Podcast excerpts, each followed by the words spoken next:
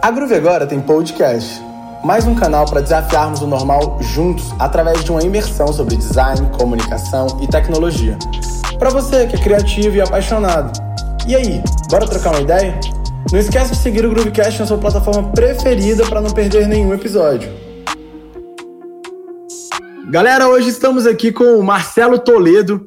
Cara, o cara tem um currículo robusto, passou por dezenas de empresas como Payleven, Vex, Oi, Nubank, acabou fundando a Clivo, né, onde atualmente ele é CEO. Cara, fora tudo isso, o Marcelo ainda encontra tempo para construir conteúdos muito fodas para os seus seguidores lá no Instagram. Ele estuda sobre biohacking.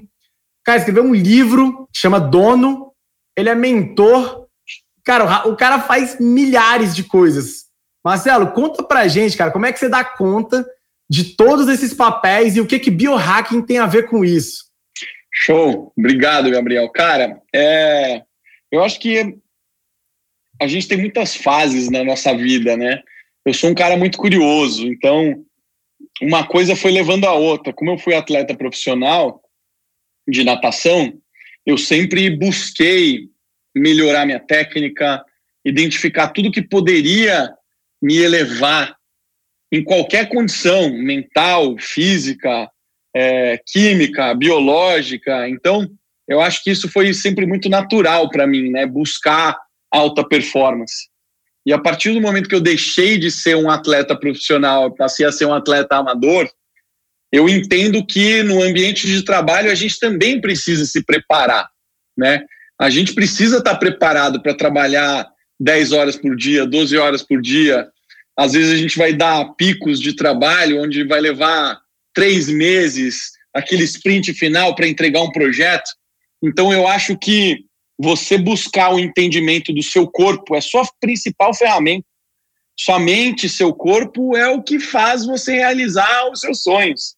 E se você não entender ela profundamente, você vai andar no, no modo básico ali, no modo econômico. E eu não gosto de, de andar no modo econômico, eu gosto de andar pisando no acelerador. E tá tudo bem quem quer andar no modo econômico ou do jeito que quiser andar, né? Esse simplesmente é o meu jeito. Então, cara, eu acho que houveram muitas fases na minha vida. Biohacking, ela é uma constante, não é algo que eu já demandei muito mais tempo, já dediquei muito mais tempo para isso. Hoje em dia, cara, é uma, é uma brincadeira. É, eu simplesmente sigo as coisas que eu aprendi e de tempos em tempos aparece alguma coisa nova para você testar e praticar. E, e, hoje em dia eu tenho dois focos. É, vai, meu foco principal na minha vida hoje é aquilo, né? Montar uma startup não é brincadeira. Você tem que estar dedicado de corpo e alma, senão as coisas não saem. É, eu sempre, em paralelo a qualquer atividade principal que eu tive na minha vida, eu sempre produzi conteúdo. É, você falou aí do livro, pô, eu tenho um blog desde 2000, mais de 20 anos com blog. Foi, Foi daí incrível. que também saiu o livro. Então, Legal. eu sempre produzi conteúdo. Então, essa é uma segunda atividade que eu tenho. É, hoje, meu maior foco é o Excepcionais em produção de conteúdo, que é o meu podcast. Eu tenho uma pessoa que, ajuda, que me ajuda, é a Bruna, senão não conseguiria produzir todo esse conteúdo que eu estou produzindo, não conseguiria ajudas nas, nas gravações e etc. E part-time ali, uma, uma, uma brincadeira, eu ajudo alguns amigos, eu sou mentor do Gestão 4.0. É só lá que eu dou mentoria, porque também não tenho mais tempo de ficar é, dando mentoria como eu já dei no passado. Então, esse é um pouco os meus focos aí. Pô, bom demais, cara. O dia acaba que só tem 24 horas, né, cara? A gente dorme aí de 6 a 8 e essas horas aí que sobram são as mesmas para todo mundo. A gente tem que entender claramente o que a gente faz com elas, né? E eu acho que isso é, isso é fundamental.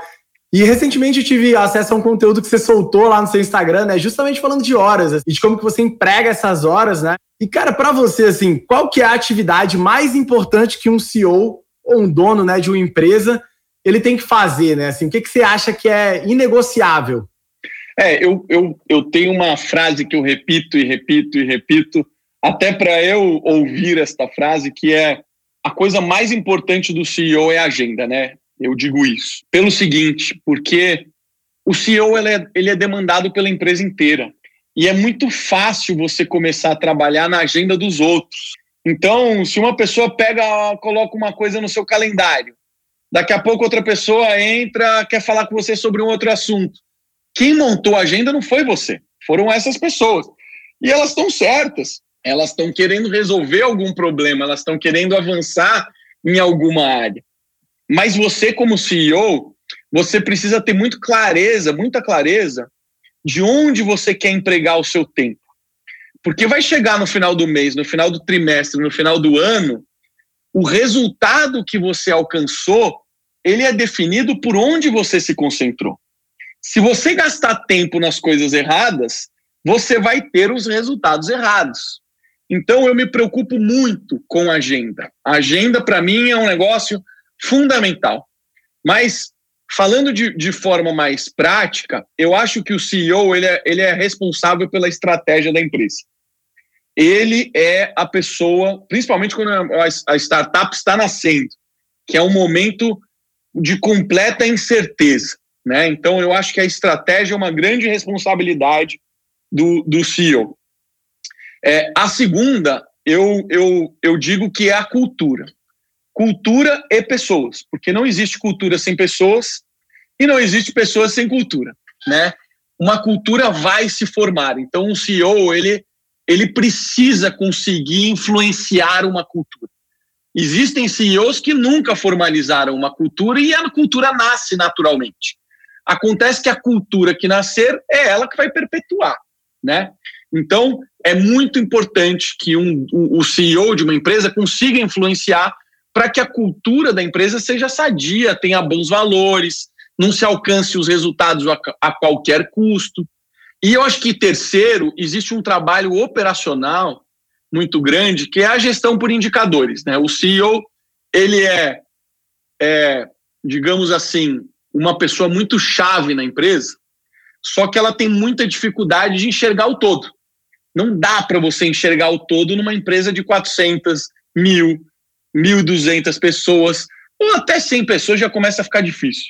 Então, a gestão por dados, orientado a dados, olhar indicadores, você conseguir sumarizar a sua operação em números, te dá essa flexibilidade de você poder escolher aonde você quer trabalhar.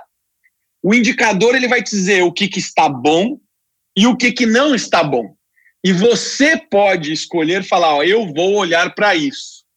Então eu digo que o CEO ele precisa ser irrelevante na empresa, no dia a dia. Ele pode somar em uma área ou outra na medida que ele quiser. Então ele vai estar tá trabalhando a cultura, ele vai estar tá trabalhando a estratégia, ele vai estar tá olhando para a operação e escolhendo onde ele vai atuar. O CEO sempre precisa garantir que ele faça coisas que ninguém mais consegue fazer. Ele precisa fazer coisas que vão elevar a barra do seu negócio. Se ele não fizer isso, ninguém mais vai fazer. Então é importante entender muito bem o seu papel, né? E quando a gente fala aqui CEO, não precisa ser literalmente o CEO é, de uma empresa. Você pode ser CEO de uma área, você pode ser CEO de você mesmo. Acho que o, o princípio se aplica para diversas outras realidades, sabe? Não, cara, eu acho fenomenal. Eu acho que você falou de duas coisas que a gente aprendeu aqui na Groove logo cedo, assim, e para a gente comple completamente transformadoras, assim, para a organização. Que uma é a gestão por dados e a gente faz isso através de OKRs. E, cara, para mim, OKR é, é a metodologia que transforma qualquer organização. Cara, se você que está ouvindo, assim, você não sabe o que é OKR, joga no Google OKR e vai atrás disso, porque de fato faz muita diferença para sua empresa. E aí você para de, de governar ali, para de direcionar por achismo, né, Marcelo? Você passa a direcionar por número. Você tem ali os seus KRs prontos, definidos, e você vai buscar aquilo ali. Terminou o tempo, aquilo ali foi alcançado, não foi alcançado, sempre passando pelo prisma da cultura, né? Isso é uma coisa que a gente também não negocia aqui na empresa, isso é muito importante. Cara, a gente contrata e a gente demite por cultura que, cara, se você não tá ali dentro, né, de fato, olhando para isso, deixando os valores ali muito claros, e é uma tarefa árdua, né, porque os valores na parede, eles são maravilhosos, mas e no dia a dia, né, de fato você nutrir aquilo ali, o cara que entra, ele sentir aquele valor, aquele valor e de fato tá nos teus processos, então isso realmente tem, tem muito valor, assim, eu concordo bastante com você nisso. E aí, Marcelo, eu queria que você me explicasse uma coisa, falando já de valor, né? E até entendendo um pouquinho de uma transição, né? Que a gente está vivendo de gerações, uma transição de empresas.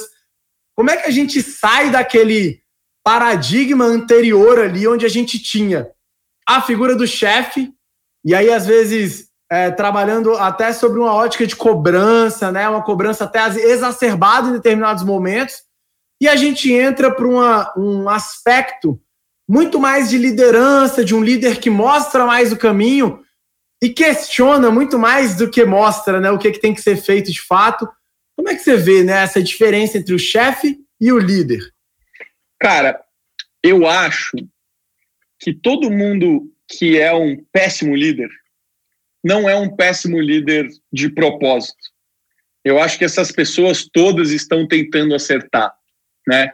Na minha carreira, cara, eu eu observei um padrão muito curioso, que é o fato das pessoas aprenderem a se tornar líder muito de forma empírica.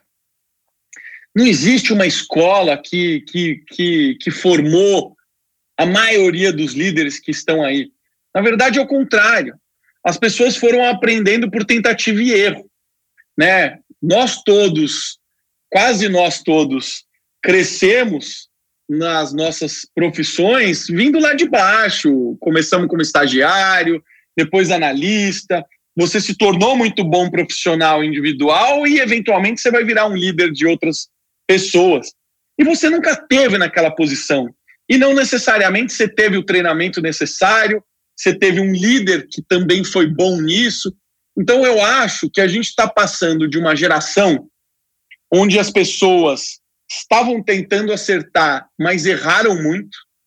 O modelo que se comprovou nas startups que estão dando muito certo é um modelo que parece ser muito mais saudável, que é de fato você perder a relevância como líder. É você empoderar o time. Você nada mais é do que uma peça no meio de todas aquelas pessoas. Se todas aquelas pessoas não estiverem produzindo, de nada adianta ter um líder, né? Então, o líder ele precisa ter plena consciência de que ele trabalha através das pessoas. E as pessoas só vão trabalhar com ele se elas forem inspiradas, desafiadas e se sentirem com uma pessoa que é melhor do que elas. Quantas vezes na minha vida eu trabalhei com líderes que eu não sentia essa admiração? Se você não tem admiração pelo seu líder, você está perdendo tempo na sua carreira. Você está perdendo tempo na sua carreira. A gente precisa trabalhar com gente que a gente gosta, admira, que você almeja ser como aquela pessoa, né? Então, eu acho que o modelo que tem funcionado agora, a gente chama chama muito atenção, né? As startups se tornando unicórnio, é, vários múltiplos unicórnios, como o Nubank, que agora já são 25 é, unicórnios. Essas empresas estão fazendo alguma coisa de diferente que a gente precisa aprender, né? Então, é, se você é uma pessoa que talvez seja um líder desse do passado, nunca é tarde, né? Nunca é tarde para você estudar, para você aprender, para você se preparar, para você buscar evoluir.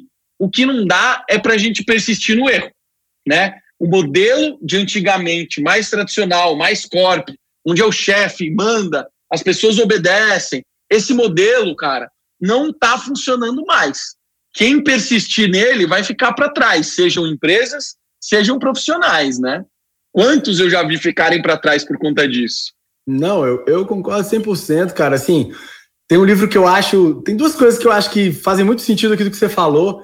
Uma é que tem um cara chamado Simon Sinek, que eu acho que ele está falando o que tem de mais atual nesse, nessa gestão um pouco mais empática, de liderança ali pelo exemplo, né? Então acho que esse cara tem trazido muitas coisas incríveis assim e que de fato tem modificado um pouco o jogo.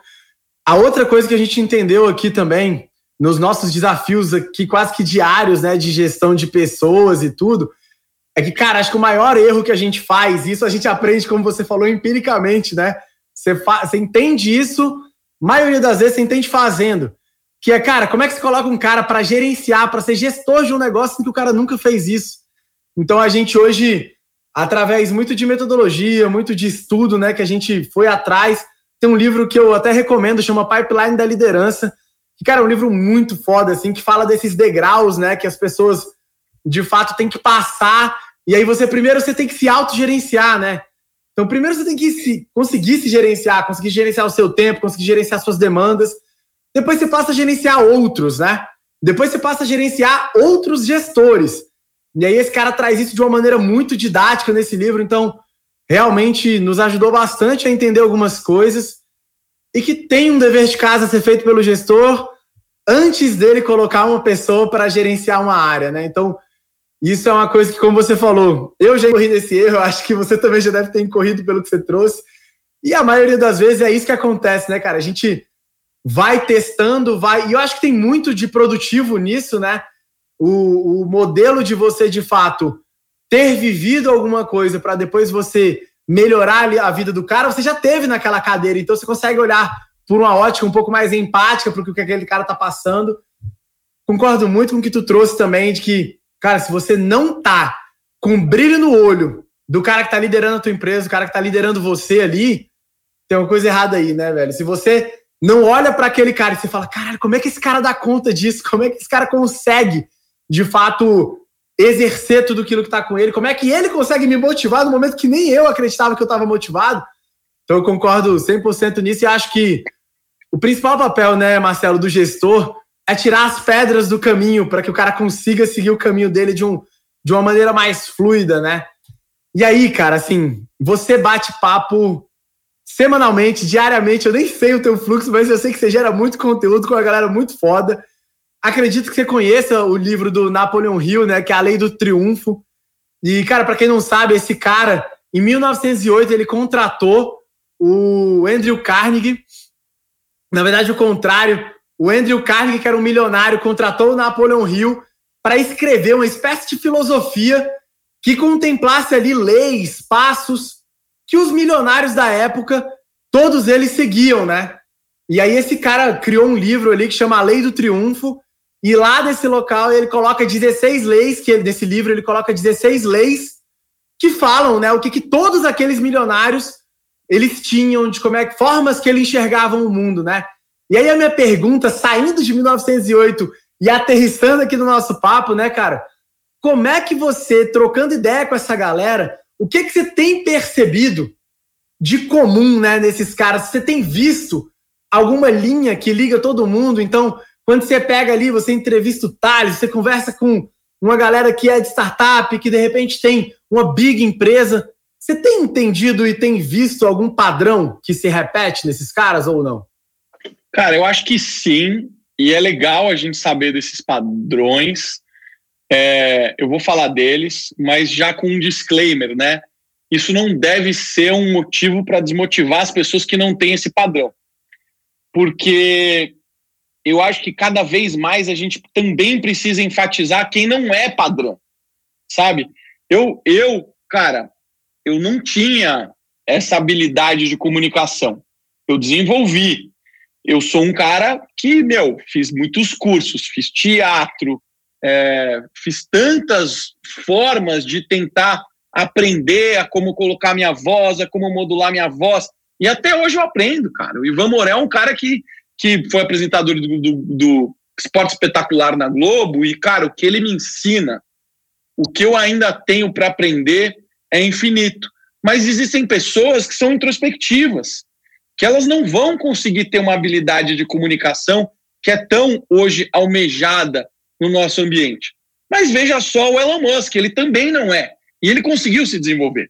Ele hoje é um dos caras mais ricos do mundo. Tem três, quatro empresas extremamente promissoras, né? Mas os padrões que eu identifico nas pessoas hoje, Gabriel, é o seguinte: primeiro, essas pessoas elas são muito positivas. Não existe negatividade na vida dessas pessoas. Não importa de onde elas vieram. A gente fala, você falou aqui do Thales, o Thales, cara, é, ele, ele conta essa história. É, ele foi criado pela avó dele, que ele chama carinhosamente de, de mãe. A, a mãe dele, é, emprestada, era empregada doméstica. Ele não teve pai. Quem criou ele foi o dono da casa que a, que a avó dele trabalhava. Então, ele sempre foi um cara extremamente positivo. Não tinha dinheiro, não tinha condição, mas ele tinha uma cabeça muito positiva. Cara, não tem um amigo que é bem sucedido e a gente tem um grupo é, especificamente é, criado pelo Thales, inclusive, que tem mais de 30 empreendedores. Cara, todo mundo extremamente positivo. Pô, Marcelo, mas aí é fácil, a galera já tem dinheiro. Sim, mas a maioria deles não tinha. Então é assim, é uma atitude mental, escolher se você vai estar positivo ou negativo faz muita diferença na sua vida. E você precisa entender que a maioria das vezes é uma escolha. A gente precisa treinar nossa mente para enxergar o lado bom das coisas. Tem gente que só encontra problema nas soluções. E tem gente que só encontra soluções para os problemas. Você precisa escolher qual ângulo você quer estar. Tá. Outra coisa que essa galera tem um padrão que, que me chama muita atenção: absolutamente todos eles têm uma rotina de estudos frenético. Todos são leitores inveterados, são pessoas que estão constantemente se desafiando a aprender mais, a querer sair do padrão, a sair da zona de conforto. São pessoas que se divertem, sim, mas acima de tudo, são pessoas que passam semana após semana sem descansar um dia, sem ficar maratonando série, né? Então, a gente precisa entender por que, que essas pessoas têm um padrão de estudo e de dedicação e disciplina diferente da maioria das pessoas. Porque o Thales fala um, um negócio muito interessante que é o seguinte: você que está atrás, já tem gente rica, já tem gente com empresa e você quer estar tá lá, você precisa estar tá correndo, porque essas pessoas já estão andando. Só que para você buscar elas, você precisa correr, né? Então, é, esse foi um outro padrão que eu identifiquei. E outra coisa, essas pessoas não têm medo. Elas não têm medo de errar. Porque o erro faz parte do aprendizado. Eu postei essa semana uma, um, um, umas palavras que o, que o José Aldo, que é um lutador de MMA, um dos melhores que a gente já teve, produziu no mundo, é brasileiro, que ele diz o seguinte: eu perdi, eu ganhei muitas lutas. E todas as vezes que eu ganhava uma luta, eu tinha muito pouco para aprender. Porque como eu fui dominante, como eu ganhei a luta de forma categórica, o meu oponente teve poucas oportunidades de explorar as minhas falhas. Logo, as minhas falhas, que elas existem, ele não conseguiu explorar. Mas a partir do momento que eu perdi, eu aprendi infinitamente, muito mais do que todas as minhas vitórias acumuladas. Então, por que ter medo de errar? Se é no erro que a gente aprende mais, é onde a gente tem a possibilidade de catapultar, né? Então, esses são alguns padrões que eu percebo que acabaram sendo muito incomum entre essas pessoas. Não é à toa que elas se juntam, elas se tornam amigos e, e elas estão sempre é, buscando se ajudar, se potencializar, né? Pô, cara, é incrível. Tô até que eu não. A gente. Galera, para vocês que não estão ouvindo, assim, a gente não tem um script aqui, a gente vai de fato tocando essa aqui como uma conversa. E Marcelo, cara, você fez quase que um bingo aqui nas minhas pautas de conteúdo que eu tô trazendo hoje lá no meu Instagram. Caramba! Cara, cara absurdo, assim. Primeiro, o que eu mais leio atualmente, assim, e eu gosto bastante, né? É, uma das, das coisas que eu tenho lido bastante é sobre filosofia. E, cara, é, Sartre, Epicteto, esses caras, eles falam só sobre essa história de, cara, não importa o que aconteceu com você, cara, entende que você sempre tem uma outra forma de ver aquilo. O que acontece com você é só o que acontece com você, né? E você tem uma forma de interpretar aquele negócio. Então é muito sobre o que você falou, né? De tentar enxergar o copo meio cheio, de tentar trazer essa perspectiva um pouco mais é, positiva ali sobre determinada situação. Porque para tudo na vida você sempre vai poder ver problema e você sempre vai poder ver solução. Isso, como a gente falou no começo da conversa de cultura, né? Cara, que na Groove tá lá no nosso código de cultura, tem uma frase sobre isso lá. A gente fala cara, você sempre tem várias formas de ver o problema. Se você estiver focado na solução, o problema vai sumir da sua cabeça, porque você vai estar focado na solução. E quando você está focado na solução, não importa o tamanho do problema. Porque seu foco não é no problema, não é no tamanho do problema. É de fato o foco na solução, né? Outra coisa que você falou que, cara, achei muito foda, assim, e a história do Thales, eu já vi ele falando milhares de vezes em, em vídeos, em várias coisas que ele já postou e que estão na internet. E você pode parar para incorrer no erro, né? Você pode incorrer no erro de pensar, puta, mas agora é muito fácil quando o cara tá com milhares de reais na conta e tal. Mas eu recentemente também tive contato e postei lá na, nas minhas redes sobre o Rick Chester, cara. E o discurso do cara falando, cara, eu tô lendo. E quando eu tô lendo, eu tô construindo. E a galera virava pro cara e falava, meu irmão, mas você é servente de pedreiro, pra que, que você tá lendo? E aí ele fala, cara, pô, eu tô lendo porque eu tô construindo. E quando eu tô construindo, quando eu tô plantando, eu só não sei quando eu vou colher. Mas eu sei que eu vou colher. E aí ele fala sobre a lei da semeadura, que a lei da semeadura não, da semeadura não falha. E aí ele traz isso, pô, o cara era servente de pedreiro e ele tava lendo. Então não tem essa história de, velho, onde você tá, ah, por isso que você lê. Não, não é por isso que você lê, é uma escolha que você faz, sacou? E tem inúmeras histórias, inúmeros né, cases e, e pessoas falando isso por aí. E, de novo, você pode escolher acreditar que não, você pode escolher que isso é só coisa de quem está bem sucedido.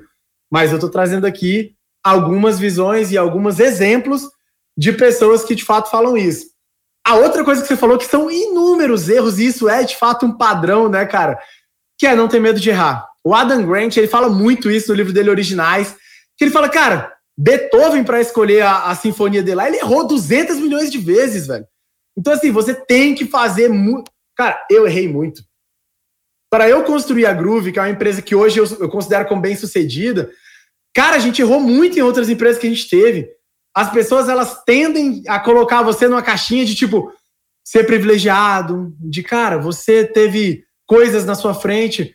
Não, legal, posso ter sido privilegiado, posso ter saído de um, de um momento diferente, mas isso não tira os meus erros, isso não tira o tanto de coisa que eu fiz errado, isso não tira em algum momento ter empresa que foi a milhares negativo, sabe? Então todo mundo que é empreendedor já viveu isso, e esse discurso eu conversei com o Rafa Velar, eu tô conversando contigo aqui, conversei com uma série de pessoas já no mercado. E Marcelo, eu escuto isso de todo mundo. Se você tiver medo de errar, você vai limitar o seu crescimento, né? Total, cara, demais. Eu acho que a gente está vivendo um momento da sociedade que, que tá tudo muito polarizado, né? É, a gente está vivendo uma série de crises, pô, crise da saúde, pô, quem imaginou que a gente fosse viver isso?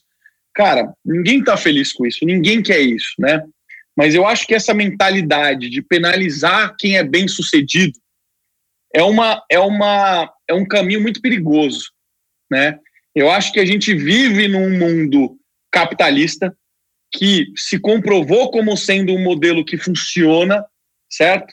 E se a gente começar a penalizar quem tem sucesso, isso, cara, é um prato cheio para a gente viver uma sociedade medíocre, sabe? A gente quer sim ajudar as pessoas que nascem em situação de vulnerabilidade, tem muito mais dificuldade de alcançar um posto de quem nasceu rico e conseguiu estudar nas melhores escolas. Óbvio que a gente quer fazer isso, mas a gente não pode fazer isso tirando o mérito de quem chegou lá. A gente não pode penalizar empresas esses dias eu vi um post eh, falando assim: poxa, o Itaú lucrou 60 bilhões no trimestre. Legal, mas é um absurdo. Cara, não é um absurdo. Eles construíram isso, sabe? Eles têm todo o direito de lucrar esse dinheiro, né? Então a gente precisa bater palmas por causa dos empregos que eles geram, por causa dos investimentos que eles fazem. O que a gente precisa fazer é o inverso. Como é que a gente incentiva ainda mais esse dinheiro voltar positivamente. Porque o bilionário, ele já saiu do âmbito de querer fazer mais dinheiro. A motivação dele é outra. Ele, o dinheiro que você, tudo que você compra quando você já é, é multimilionário, quando você vira bilionário não faz tanta diferença. É o mesmo avião, é o mesmo, é o mesmo carro, é o mesmo hotel, sabe? É tudo muito igual. As motivações mudam. Né? Mas não dá para a gente ficar penalizando quem tem sucesso. Quem tem sucesso não vai é, fazer é, o, o seu sonho se tornar realidade tributando, por exemplo, altas fortunas. Isso não vai acontecer. A gente já viu esse problema sendo endereçado em outros países. Os bilionários vão embora. Eles têm essa escolha. Eles simplesmente pegam o dinheiro e vão embora. Então, existe uma outra forma de se acomodar isso, que não é gerando raiva, gerando inveja, gerando frustração. É o oposto. É a gente educando, é a gente dando oportunidade dessas pessoas gerarem valor na sociedade. Por isso eu acredito muito na educação repensada. Eu não acredito que você precise entrar numa faculdade, ficar quatro, cinco anos e aí você vai para o mercado. Pô, cara, eu estudei muito na minha vida. É, eu fiz algumas faculdades, não concluí a maioria delas, né? É, hoje eu sou formado pela FGV em marketing, mas eu estudei ciência da computação, eu estudei rede de computadores, eu estudei, cara, uma cacetada de coisa. Nenhuma das faculdades me preparou para o mercado. Se não fosse eu estudando por minha conta, eu não conseguiria gerar, gerar o valor que eu gero. Então, por que, que a sociedade nos obriga a ter faculdade, a ter um diploma? Né? A gente precisa repensar isso. O estudo de curto prazo, onde você passa um mês, dois meses, três meses, seis meses, muda a vida de uma pessoa.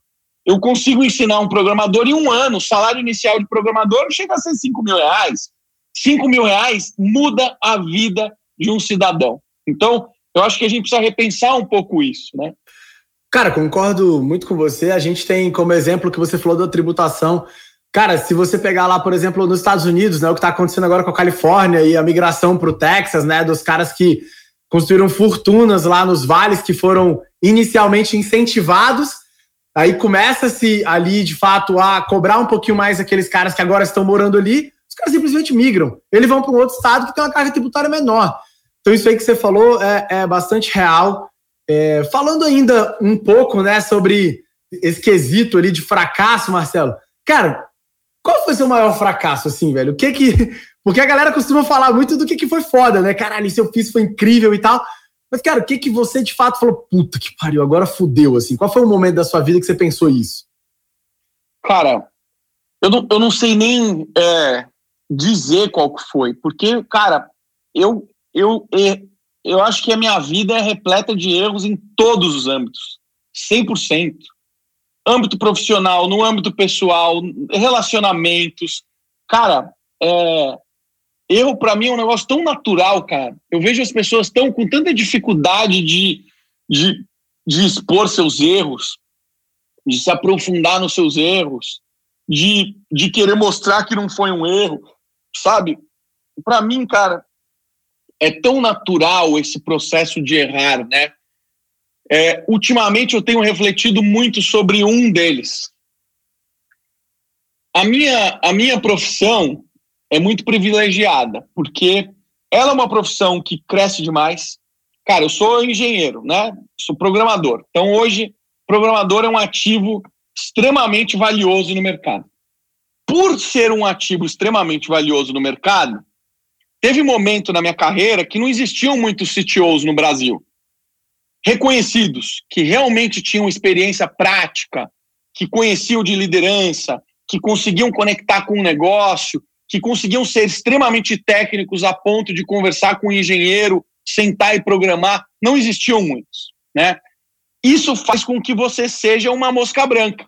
Você é raro. E quando você é raro, você é muito valorizado, você é muito desejado. Então, fez com que eu tivesse muitas opções na minha vida. E a grama do vizinho é sempre mais verde. Então, vira e mexe, eu estava num lugar, começava a passar por dificuldade, eu falava: opa, olha aqui, ó, essa grama aqui está mais verde. E esse foi um dos maiores erros da minha vida, né? Eu acho que a gente precisa ter muita calma e paciência com tudo. Eu digo que nada grande se constrói do dia para a noite. Se você quer ser grande, você não vai ser construído do dia para a noite. Se você quer ter dinheiro, você não vai construir isso do dia para a noite. Você precisa enfrentar os desafios que estão na sua frente. Você precisa persistir mais, você precisa acreditar mais. E muitas vezes eu fiz exatamente o oposto do que eu estou falando. Então existiram momentos na minha vida que eu achava que eu deveria ter continuado mais, que eu teria tido resultados melhores. Porque quando você olha o passado, no lugar que eu estava, alguém teve que ficar. E essas pessoas se desenvolveram bem, em algumas situações melhor do lugar que eu fui.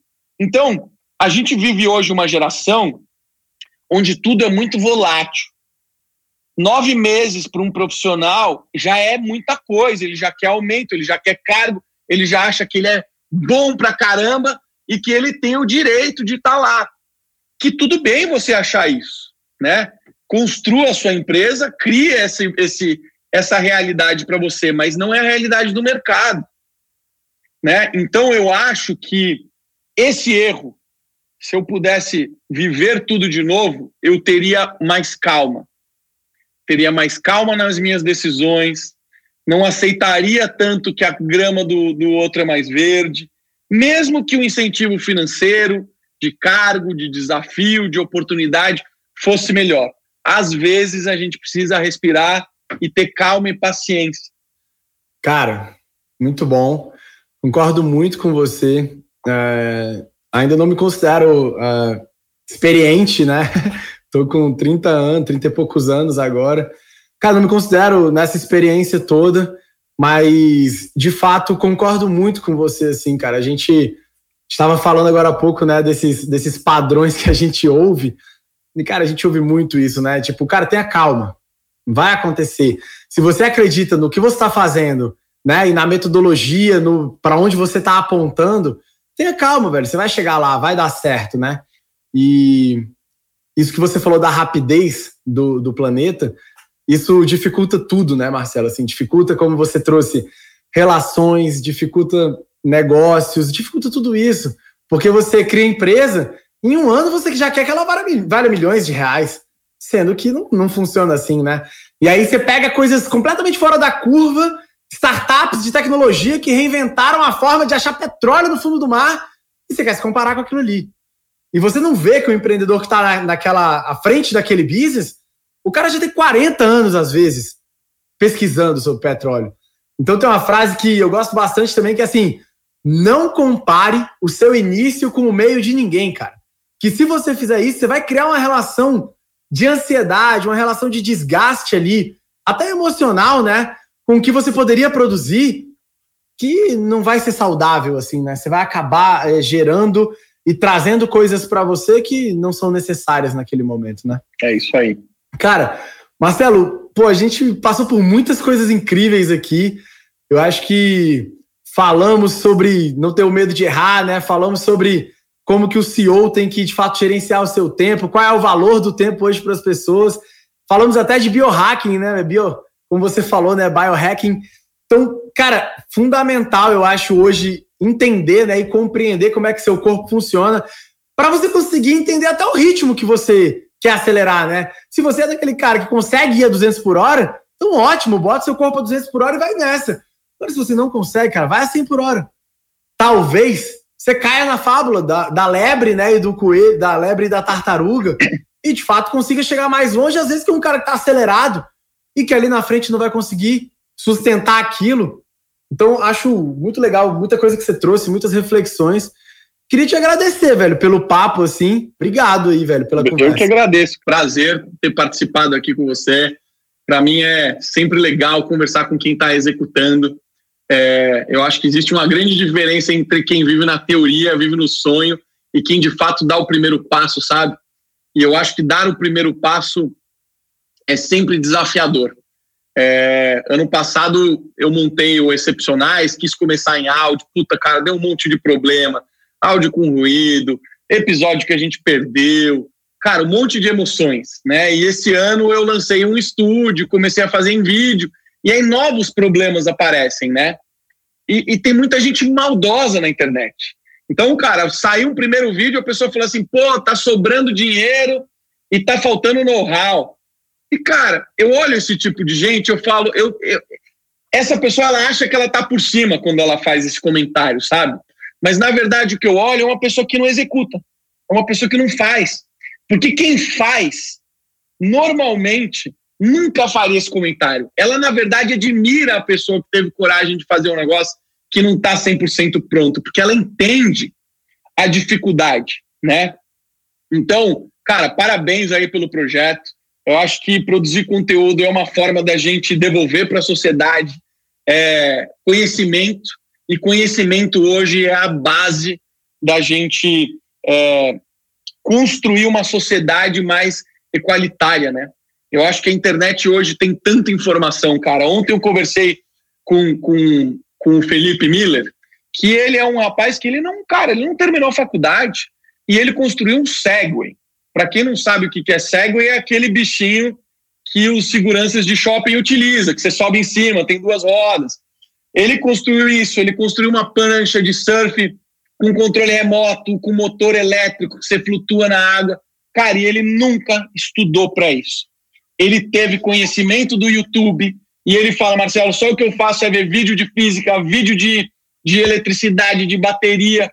Ou seja, imagina que essa pessoa teve tanta curiosidade de ir atrás de conhecimento que ela está construindo um valor que eu nunca vi na história recente do Brasil. Então, assim, é possível você mudar a história de um país simplesmente por consumir conteúdo e transformar esse conteúdo em realidade. E isso que a gente faz, isso que a gente está fazendo aqui, tem esse valor, esse valor gigantesco. Então, cara, obrigado pelo convite, Gabriel, demais. E parabéns pelo Groovecast e para, parabéns pela, pela Groove também. Muito sucesso para vocês. Pô, cara, incrível. Eu concordo 100% contigo. Já falei isso várias vezes aqui hoje. Acho que a gente tem uma cabeça parecida. Sinergia de pensamento é fundamental, eu acho, para gerar qualquer tipo de iniciativa.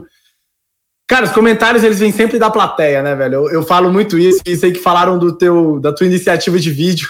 Eu acho que remete muito, porque o cara que tá no palco, ele sabe a dor que é estar tá no palco. Então, isso de fato, o que você falou, não faz sentido nenhum, assim, o cara parar para trazer um comentário que, de fato, recentemente, Marcelo, meu perfil cresceu muito nas redes sociais, assim. É, deu uma explodida, comecei a produzir conteúdo e deu muito certo, assim, a galera tá gostando bastante. E, cara, às três horas da manhã, eu recebo um comentário, tipo, duas frases. Ah, comprando seguidor é fácil. Eu falei, cara, o que, que esse cara tá fazendo? Devia estar tá fazendo qualquer outra coisa da vida dele, menos vindo aqui falando para mim que crescer com, comprando seguidores é fácil. Porque, de fato, velho, você que está nessa labuta de produzir conteúdo, você que faz a curadoria, que vai lá gravar, que bota sua cara ali na frente da tela e que vai para o mundo botar aquilo ali para uma galera ver, não é fácil, sabe, cara? E aí o cara perdeu o tempo dele para me falar isso, e aí foi até o Breno.oak, cara. Esse cara eu acho bem legal os conteúdos dele.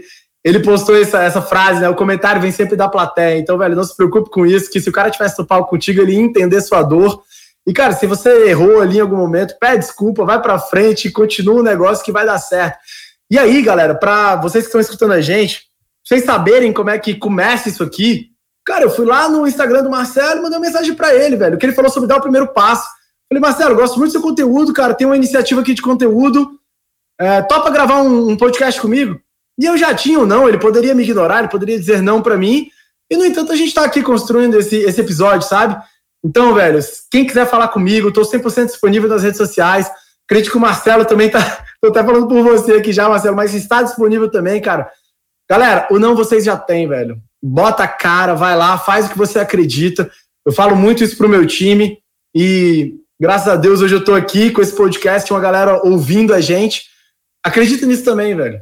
Pega, bota as caras, dá o primeiro passo. Porque, como o Marcelo falou de física, né? Na física a gente tem uma lei, cara. O que começa a se movimentar tende a se movimentar, tende a permanecer se movimentando, né? Então, essa é uma verdade que para mim é inegociável, assim, Marcelo. Concordo bastante também. Galera, eu queria agradecer muito o play de vocês hoje. Espero que a gente possa ter realmente proporcionado um conteúdo foda para vocês. E se isso aconteceu, por favor, lembre de dar cinco estrelas na sua plataforma de streaming preferida e marca a gente nas redes sociais. É groove.com.br. Isso vai ajudar muito a gente. Obrigado e até o próximo episódio.